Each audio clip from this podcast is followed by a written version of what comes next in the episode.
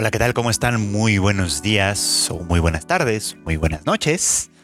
Sean ustedes muy bienvenidos a una nueva emisión de este podcast de Anime al Diván. Ya estamos en un capítulo, ya ni sé cuál es, creo que este es el capítulo 11 de este podcast.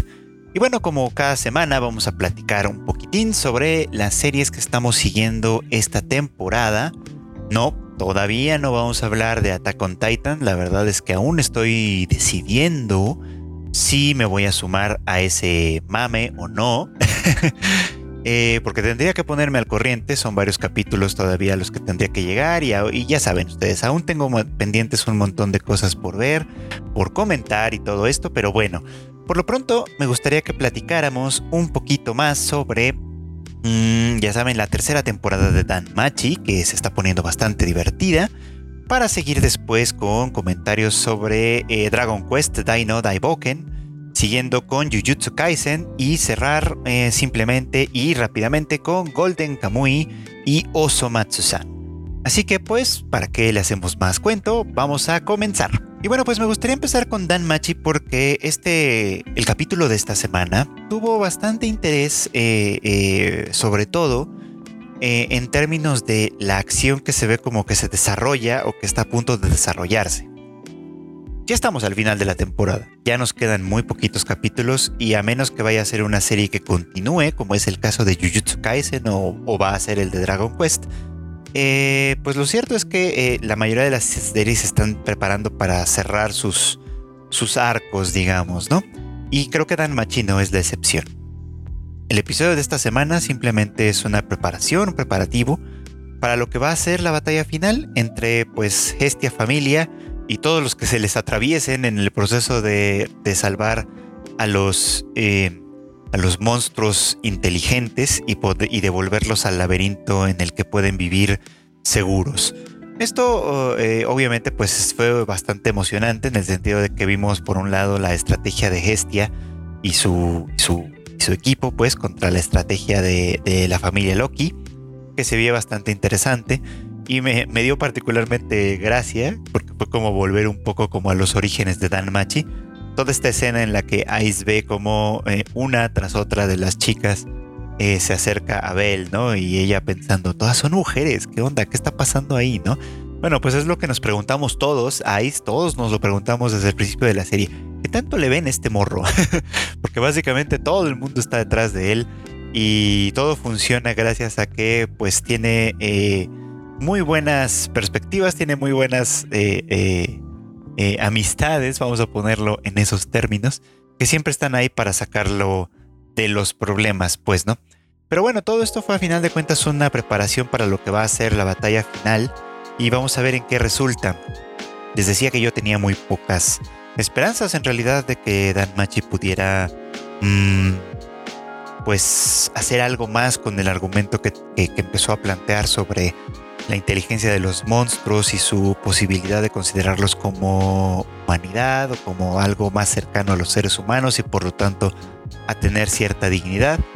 Pero la verdad es que no creo que Dan Machi vaya a intentar algo más en ese sentido. Ya veremos, todavía le quedan un par de capítulos para hacerlo, pero como les decía, no creo que vaya a ir mucho más lejos. Pero la que creo que está explorando todo, la verdad, eh, muy con sus alcances, muy con de alguna manera el el público al que va dirigida y el tipo de narración que es, es la de Dragon Quest, Dino Daiboken, que la verdad es que está agarrando eh, un ritmo muy vertiginoso, muy interesante. Eh, o sea, de pronto hasta yo siento que estamos avanzando muy rápido, pero no está nada mal, pues, o sea, creo que las cosas van muy bien.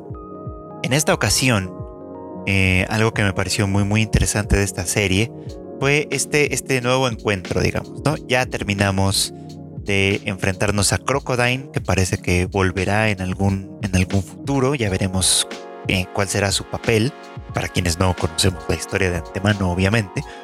Y en esta ocasión lo que me pareció particularmente interesante fue la presentación de Hyunkel, el nuevo comandante que le hará frente a Dai y a sus amigos en esta batalla. Eh, porque bueno, el, capítulo tiene estas dos partes. Una en la que primero Dai, Pop y Mam son reconocidos como héroes. Que Dai rechaza, el, el título porque todavía a su manera de ver las cosas le hace falta mucho, mucho para poder acercarse a ostentarlo. Porque claro, él tiene el objetivo de convertirse en alguien que mínimamente pueda ser equiparable a Van, ¿no? Por supuesto. Y pues todavía está muy lejos de eso.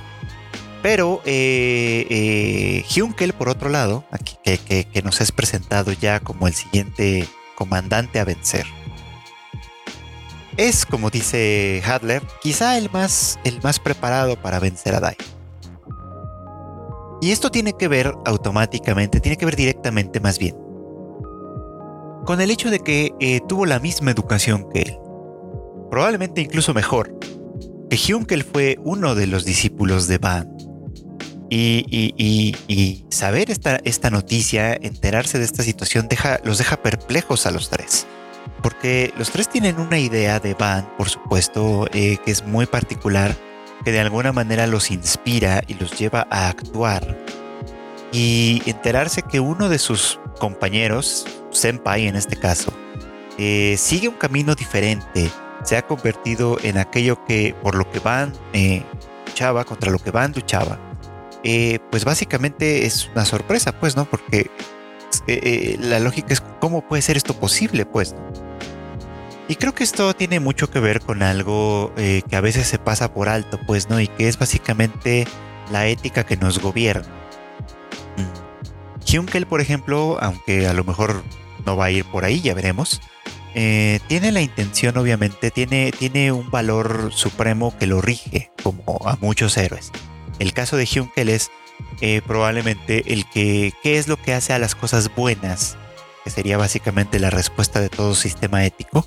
¿Qué es lo que hace bueno o malo algo? Pues, ¿no? Y en este caso, el sistema de Hunkel pareciera ser que se inclina hacia, la, hacia lo que podríamos llamar la ética del vencedor. Es decir, lo que está bien es lo que vence. Y lo que está mal es lo que es derrotado. La fuerza, a final de cuentas, sería la única, eh, el, único eje, pues, a través del cual se puede uno guiar. Y es un eje, es un tipo de ética que aparece a menudo con, los villanos, pues, ¿no? Eh, en distintas series, no importa si son de origen japonés o de, distintos, de, distintos lugares, la fuerza como ética eh, suele ser algo que se atribuye a los villanos, a, los malignos, pues, ¿no? pero curiosamente tiene un correlato eh, muy real, pues, ¿no? Porque en esto, en esta eh, dicho que todos conocemos probablemente, que es este, el de la historia la escriben los vencedores, por supuesto, ¿no? Pero si lo pensamos bien y si nos damos cuenta, cuando decimos esto de que la, historia la escriben los vencedores, casi siempre lo que, lo que también estamos eh, interpretando es que los vencedores, los vencedores escriben mentiras y siempre van a, presentar su, batalla, su guerra, su, sus acciones, pues, como algo perfectamente legítimo, como un esfuerzo por la justicia, como un esfuerzo por la verdad, como un esfuerzo por la libertad, ¿no? Sin embargo, bueno, creo que en, eh, eh, en Dragon Quest eso ya es demasiado, ir demasiado lejos, ¿no? Simplemente Hyunkel se presenta como alguien que no cree en las eh, en los valores que Van eh, adelantaba, digamos, a la hora de a la hora de entrenar nuevos candidatos a héroes, pues, ¿no? Y utiliza sus técnicas, utiliza su, entrenamiento para hacer el mal, para unirse al ejército de Hadler y del nuevo eh, rey demonio y, e, y, deshacer todo el trabajo de Van que de alguna manera estaba más bien orientado a crear un mundo en paz, y bueno, pues vamos a ver qué, qué, reto significa para Dai, más allá del reto obviamente físico, de la batalla que tiene que enfrentar. Vamos a ver cuál es el reto ideológico al que se va a enfrentar eh, nuestro, nuestro pequeño héroe en esta batalla, que creo que la verdad puede ser bastante, bastante interesante. Para mí, a mí me parece que es un poco pronto quizá para este dilema, pero no sé, la verdad es que habrá que ver hacia dónde se desenvuelve todo esto, pero por lo pronto y como cada semana muy bien un nuevo capítulo de Dragon Quest Dino Daiboken. La verdad es que está haciéndolo bastante bien. Que hablando de éticas, ahí está, por ejemplo, todo lo que de alguna manera presentó en esta ocasión Jujutsu Kaisen. La verdad es que como serie tengo que decirles que sigo, sigo teniendo la misma percepción. Creo un poco como que su estilo de narración y su argumento general están un poco como desordenados. Eh, no que esto le pese eh, cuando lo pensamos en, unidades como capítulos, pues no, o sea, siempre es un asunto que le pesa como a nivel general. Es difícil si me preguntaran, por ejemplo, de qué se trata o cuál es el argumento central de Jujutsu Kaisen, me vería en, en, dificultades para decirlo. Pero, eh, pero cada capítulo es divertido. Cada capítulo tiene momentos de interés, cada capítulo tiene puntos valiosos, puntos interesantes. Y este no fue la excepción y probablemente este tuvo uno de los momentos más interesantes hasta ahora. Creo que, eh, como, como sucede con muchas series, y además esto es algo que, Walt Disney decía, de hecho, eh, son los villanos los que les dan coherencia, los que les dan sentido, porque a final de cuentas es contra lo que se opone el héroe. Y en esta oposición, en este conflicto, eh, podemos ver cosas que pueden ser muy interesantes y que nos dan lugar a pensar. Eh, por eso es que creo que a final de cuentas es tan relevante que, los, que las series, sobre todo estas series que se tratan de eh, acción, golpes, magia, aventuras, etcétera, tengan muy muy claro qué es lo que los villanos defienden y por qué, porque en teoría lo que los villanos defienden es lo indefendible. Y esto pues esto lo hace mucho más interesante. Pues aquí en el caso de Jujutsu Kaisen, ahora que conocemos un poquito más a Majito a partir de su conversación eh, con, con Nanami, Nami se llamaba. Este, bueno, pues la verdad es que eh, resultó algo bastante interesante, pero también bastante familiar. Y digo bastante familiar porque eh, Majito dedica un buen rato del episodio a explicar su bueno, pues su ritual básicamente, ¿no? Que consiste en tocar el alma para modificar el cuerpo. Lo cual es bastante, pues bastante interesante, pues, ¿no? Bastante, bastante complicado y hasta metafísico de pronto. Pero bueno, no es una idea que no exista desde antes, como les decía.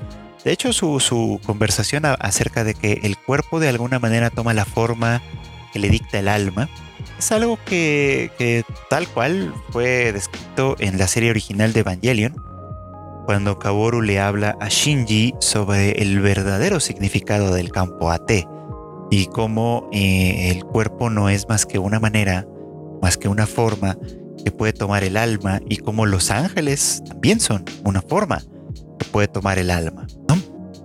Y en el caso de la humanidad, que es el último ángel, ¿no? Eh, esta, sería como un alma dividida en mil fragmentos que adquieren conciencia e individualidad. Eso es lo que pasaba en Evangelio. Aquí pues Magito eh, no va tan lejos todavía, pero sí eh, construye su idea a partir básicamente de que el alma y el cuerpo están intrínsecamente relacionados y que más aún, el alma es la causa por la que existe el cuerpo. Por lo tanto, su capacidad para tocar eh, el alma lo convierte en un enemigo temible, pues, ¿no?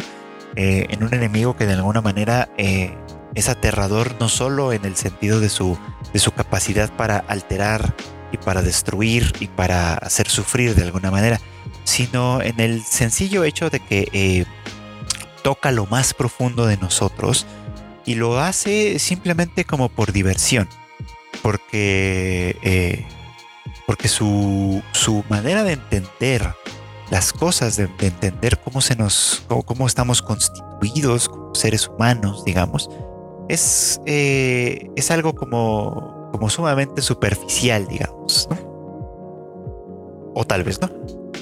Porque aquí lo que interesa de alguna manera es que de su discurso es que la vida humana no tiene ninguna dignidad. Eh, ni la vida en general, por supuesto, ¿no? Eh, la vida simplemente, tal cual dice este personaje, es, forma parte de algo mucho más grande, de un flujo de cosas que pues quizá tengan escala universal o incluso más allá, más allá de ello, y que por lo tanto eh, lo que hacemos como individuos no tiene la menor importancia y la menor relevancia en el, en el gran orden de las cosas, por supuesto. Y en ese caso, pues no, no hay ninguna necesidad de tener una ética más allá de lo que dicta la voluntad propia en un momento determinado, pues, ¿no? Al final es una forma de decir que nada importa. Lo cual no es algo tampoco que no hayamos visto antes. De hecho, es algo muy común en realidad, ¿no? Este, si lo pensamos siempre como desde cierto relativismo, ¿no?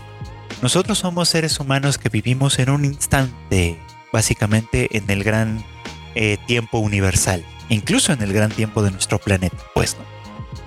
Por ejemplo, si pensamos en, en los millones de años que ha tomado que nuestro planeta se forme, en los millones de años que vivieron, eh, por ejemplo, los dinosaurios, que, que, ellos caminaron y dominaron la Tierra muchísimo más tiempo de lo que ha existido la civilización o, la humanidad incluso. O sea, nosotros todo lo que hemos avanzado, todo, todo lo que hemos hecho, toda la historia que conocemos y hasta la que no conocemos, ha sido un pequeño instante, un breve instante en el largo camino que ha recorrido nuestro planeta, que a su vez existe o ha existido en un breve instante de todo lo que ha recorrido el universo.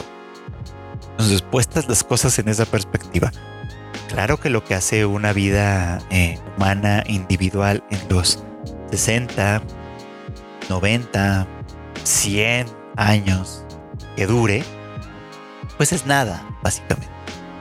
Eh, no tiene ningún significado en ese contexto tan amplio.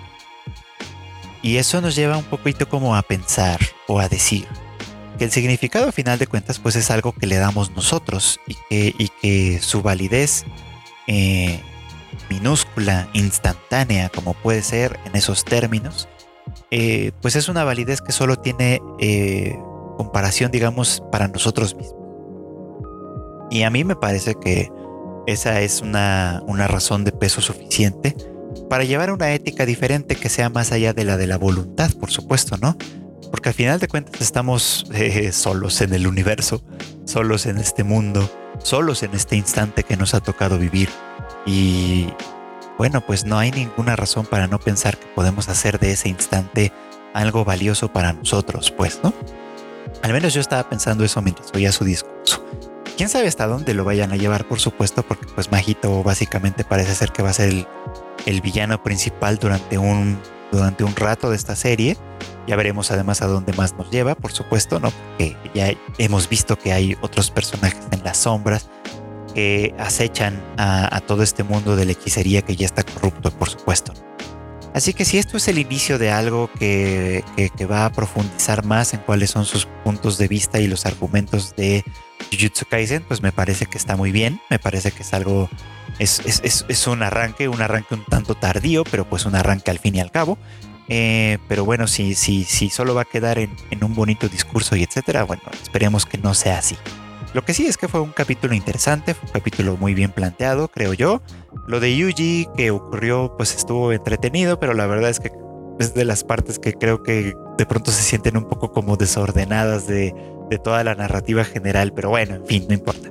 Creo que, eh, pues sea como sea, nos está entregando algo muy interesante y es eh, un punto importante desde donde podemos seguir partiendo para construir más cosas con esta serie. Así que muy bien por Jujutsu Kaisen en esta semana. Y hablando de ética del más fuerte, de la ética de la voluntad y de estas otras formas de percibir la vida y de plantarse frente a ella, la verdad es que esta semana Golden Kamuy nos trajo un capítulo muy muy interesante también, uno de los mejores de hasta el momento. Y creo que obviamente está todo muy construido para que así haya sido, ¿no? Eh, ya desde hace unas semanas se nos viene planteando el hecho, bueno, desde, desde el principio de la temporada básicamente, se nos viene planteando el hecho de que, no, no, no, estoy mal, desde antes, desde la temporada anterior el hecho de que tal vez no sea necesario eh, conseguir todas las, todas las pistas, todas las, pistas del mapa para, para develar dónde está el oro. Tal vez la única clave de verdad que se necesita es Ashir, por, supuesto, ¿no? Eh, y, que ella pueda descifrar las claves de, de los tatuajes tiene mucho que ver con su historia y con la relación que ella tenía con su padre. Entonces, estamos llegando a este momento en el que, en el que Ashirpa parece que se está dando cuenta de cuál es la naturaleza del código tatuado en las pieles de los prisioneros. Y por supuesto también nos estamos acercando a ese momento en el que eh, Sugimoto finalmente va a darles alcance y será el reencuentro de ellos dos o tal vez no, porque obviamente ahora ellos dos, eh, Ashirpa y Sugimoto sobre todo, están solos frente al mundo, están solos eh, rodeados de personajes que si bien han sido eh, su apoyo durante, durante todo este tiempo, lo han hecho con intereses propios, por supuesto, ¿no? O sea, y aquí es donde, donde todo lo que hemos avanzado con Nogata a nivel personal, donde todo lo que se ha, sucedido con Shiraishi, que también tiene ya una larga historia en este cuento, y los objetivos de Kiroranke y de Sofía, que ahora se nos une en, este, en esta aventura, eh, pues básicamente van a tener mucha importancia. Pero el capítulo se centró no tanto en, todo este contexto que, Golden Kamuy ha ido construyendo de manera magistral, sino eh, en, presentarnos algo más sobre la historia del padre de Ashirpa, que se ha convertido en una gran sorpresa. Porque la primera temporada, cuando Ashirpa hablaba de él, obviamente lo hacía desde un lugar idealizado, ¿no?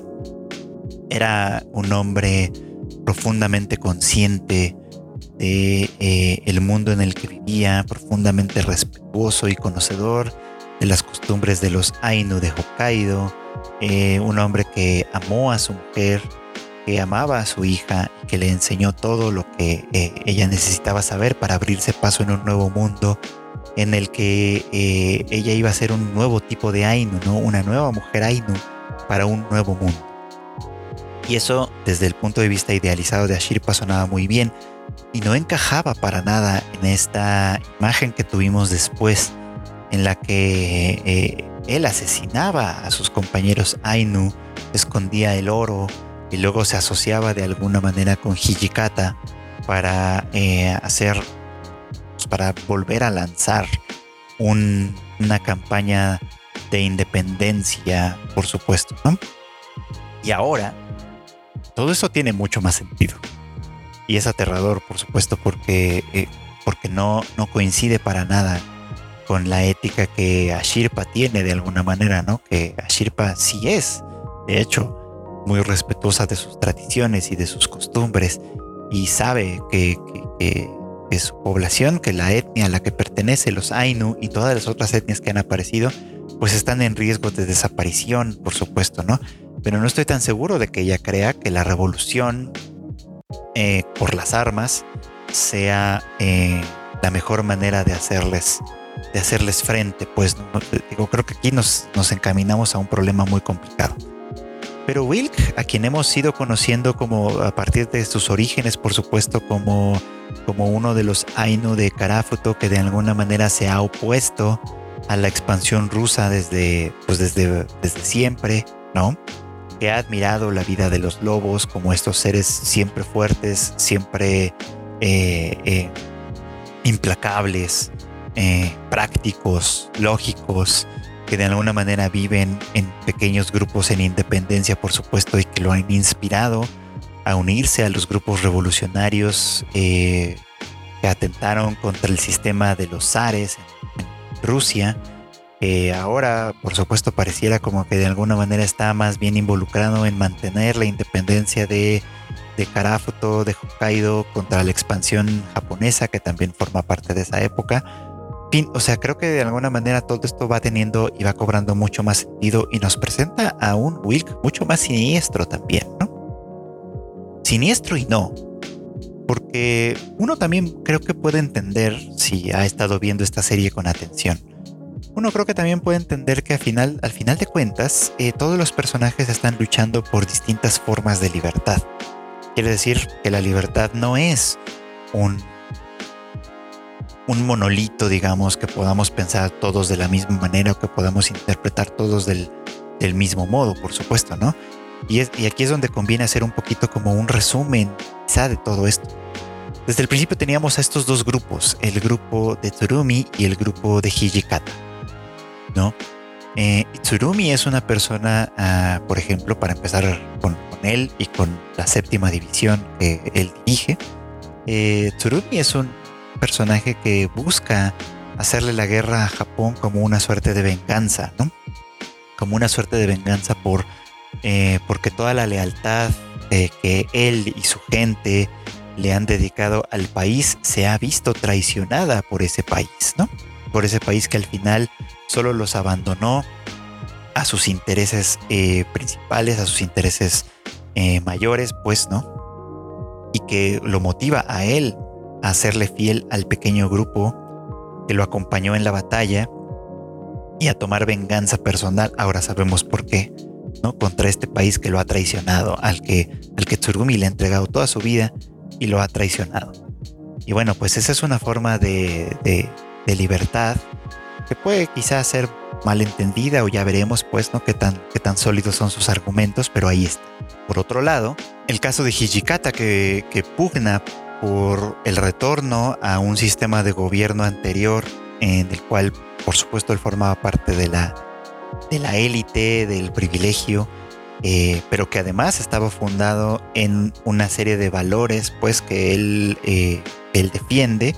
También busca la independencia porque pues el cambio de gobierno, la, la restauración Meiji, la modernización de Japón, los ha dejado fuera y les ha quitado la, eh, el derecho pues, ¿no? De ser quienes han sido toda la vida y es contra lo que Hijikata y su equipo se oponen.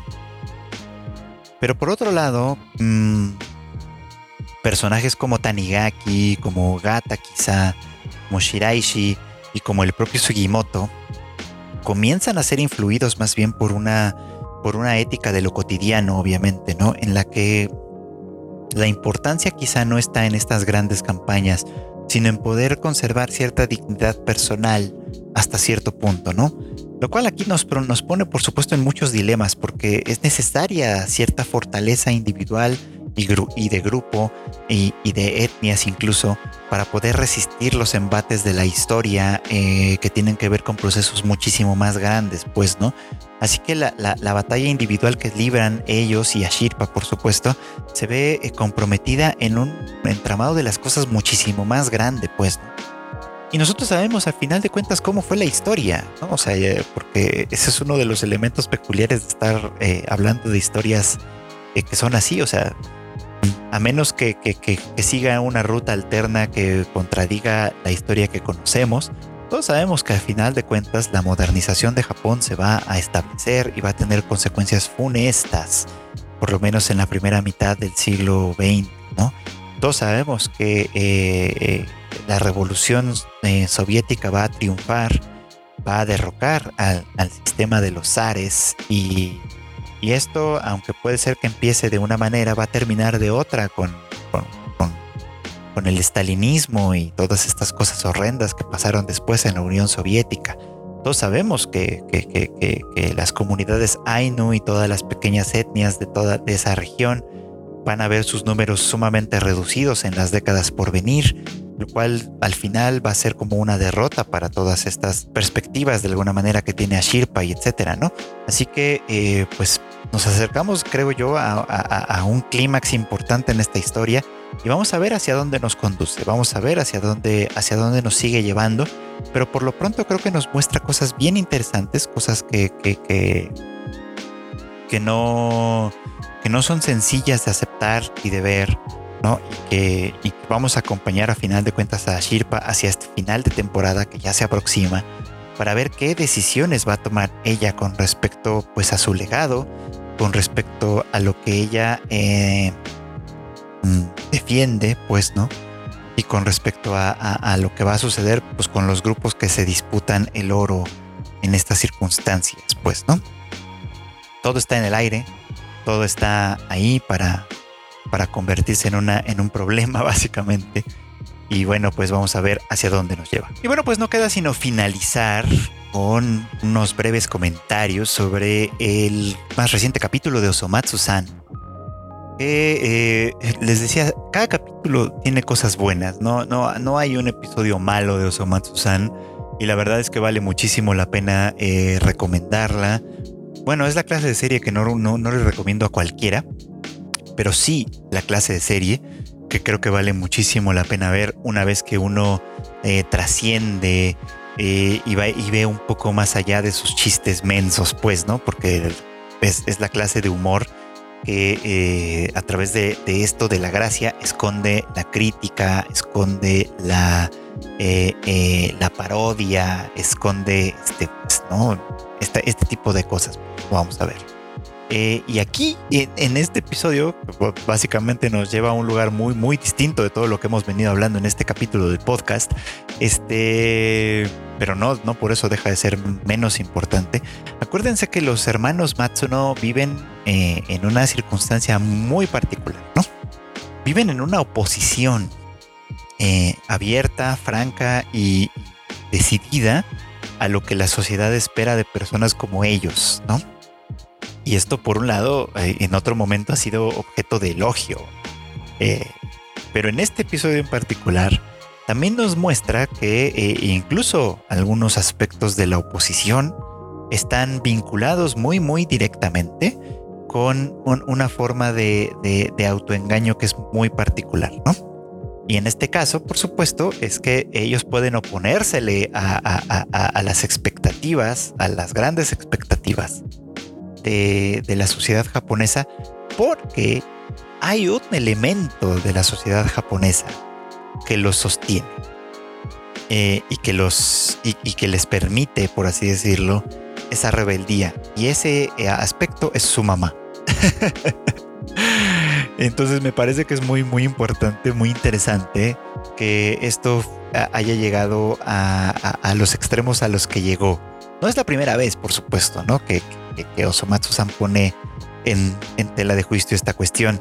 Hay un capítulo anterior que, también fue muy, muy divertido, en el que la mamá les dice que solo puede mantener a, unos pocos de ellos y que básicamente va a ser una especie como de recorte personal. Entonces los pone obviamente a competir y a tratar de convencerla de por qué deberían quedarse ellos en casa y por qué los otros no. Entonces es algo como muy, muy gracioso en esos términos. Pero esta vez tomó una ruta un poquito diferente, ¿no? Eh, pero bueno, a ver, para ponerlo en términos más claros. Ellos se oponen a la sociedad siendo nits o ninis, pues, como lo entenderíamos nosotros.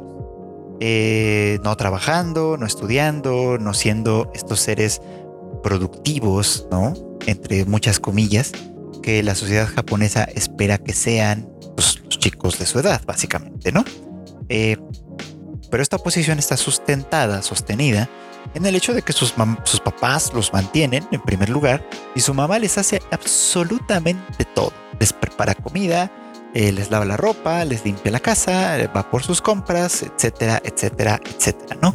Es decir, su oposición a un sistema abusivo como es el de las sociedades está sustentada en su, en su abuso, a su vez, de un sistema familiar mucho más cercano, pues, ¿no? Que también depende de la sociedad japonesa, ¿no? Y que es básicamente el que abusa de las mujeres, eh, que las coloca únicamente en esta posición, ¿no? De ser las que se hacen cargo de las tareas del hogar, ¿no? Y bueno, pues mm, la verdad es que eh, resultó muy muy interesante que la mamá simplemente entrara en huelga después de todos sus desplantes y sus desdenes. Eh, porque dan por sentada, obviamente, mm, la actividad materna, pues, ¿no? Y que los obliga a actuar. La idea en ese sentido es de Toti, como suele ser. Y Toti es, es, el, el, Matsu o uno de los peores Matsu, si es que podemos hacer un ranking en este sentido, porque es, eh, porque es cruel, pues, ¿no? Porque básicamente eh, detrás de esa cara kawaii que intenta siempre poner, ¿no? Sus intenciones nunca son buenas, ¿no? Y en este caso es como, bueno, miren, vamos a hacernos cargo de, las actividades del día para volvernos a ganar a nuestra mamá y que las cosas vuelvan a ser eh, normales, pues, ¿no? Convence a todos los demás y ellos empiezan a hacer todas sus actividades. La verdad es que fue muy gracioso.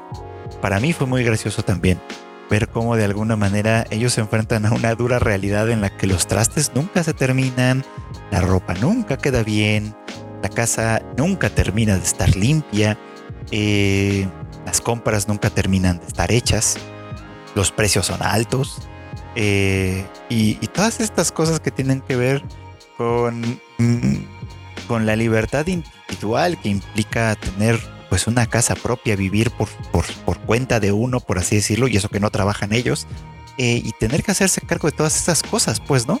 Que al final del día, eh, cuando hubo, bueno, pues eso es como una experiencia personal, al final del día, cuando uno está solo, pues eh, acaba aceptando, para bien o para mal, que, que, todo esto tiene límites, por supuesto, ¿no? Y que a final de cuentas las cosas que dejes sin hacer, después vienen eh, y te atacan por la espalda, como los trastes, por ejemplo. No me daba nada, no, cosa que me dio muchísima risa fue Karamatsu eh, lavando y lavando y lavando trastes, porque es una experiencia que yo conozco eh, siempre porque obviamente a veces pasa, ¿no? Que, bueno, lavo esto más tarde, dejo esta taza para luego, dejo este plato para más adelante, al fin que pues no son muchos, al fin que solo soy yo, al fin que cuando menos te das cuenta, tienes un muladar en el fregadero que hay que lavar y que, uno se pregunta, ¿a qué hora pasó esto? ¿En qué momento se hicieron tantos trastes? Pues no, y uno obviamente lamenta las malas decisiones del pasado.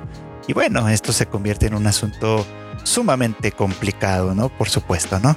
Eh, pero bueno, esto, esto creo que devela de alguna forma y, se vuelve muy importante de reconocer que... Eh, eh, eh, los cuidados en casa, los cuidados maternos, los cuidados, este, a final de cuentas, el, trabajo de casa que, que, sociedades machistas como la nuestra y como la japonesa suelen eh, pues desechar y, considerar como algo que no tiene ningún valor o que no tiene valor más allá del que pues de, del que simplemente se tiene que hacer, yo qué sé, o sea, es como algo a lo que algo a lo que no le damos valor, ¿no? Pues, ¿no? pero que sin embargo es esencial y que, que en estos contextos de la pandemia la verdad es que muchos han mencionado, ¿no? O sea, cómo, cómo el trabajo que, consideramos esencial, que es el de llevarse la basura, proveernos de alimentos y en muchos casos eh, hacer, ayudarnos a hacer limpieza de nuestros hogares y de, y de mantener nuestros hogares eh, pulcros y funcionales y esta clase de cosas, son esenciales para nosotros y al mismo tiempo los consideramos de bajo nivel, de baja categoría y pagamos poco por ellos cuando pagamos.